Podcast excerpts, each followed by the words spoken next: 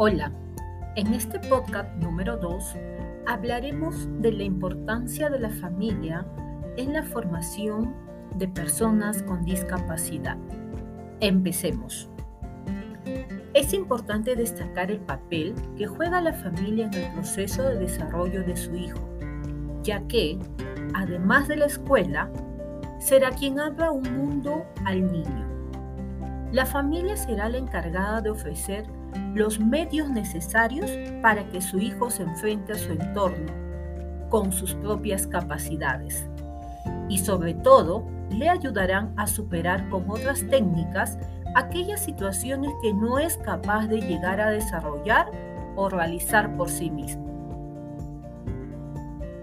La forma en que los padres estructuren el entorno educativo familiar y desarrollen las interacciones con sus hijos y las diferencias de estos aspectos definen perfiles de competencia y desarrollo en los niños.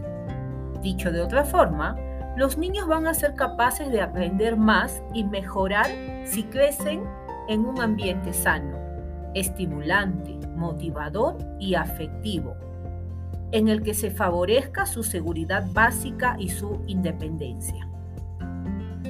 El tipo de relación que el niño establezca con su familia va a contribuir de manera importante para que obtenga más o menos éxito en el proceso de desarrollo de su personalidad y aprendizaje.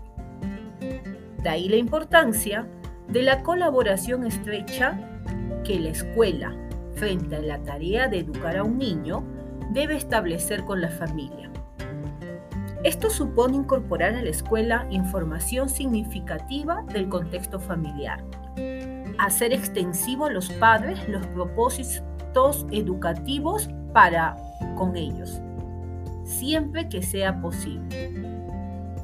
Todo lo que la persona con discapacidad aprenda estará en función del entorno educativo familiar del que forme parte. Y eso a su vez estará relacionado con las ideas que los padres tienen sobre la educación y desarrollo de sus hijos. En definitiva, la inclusión es el eje y motor de todo este proceso de socialización y crecimiento.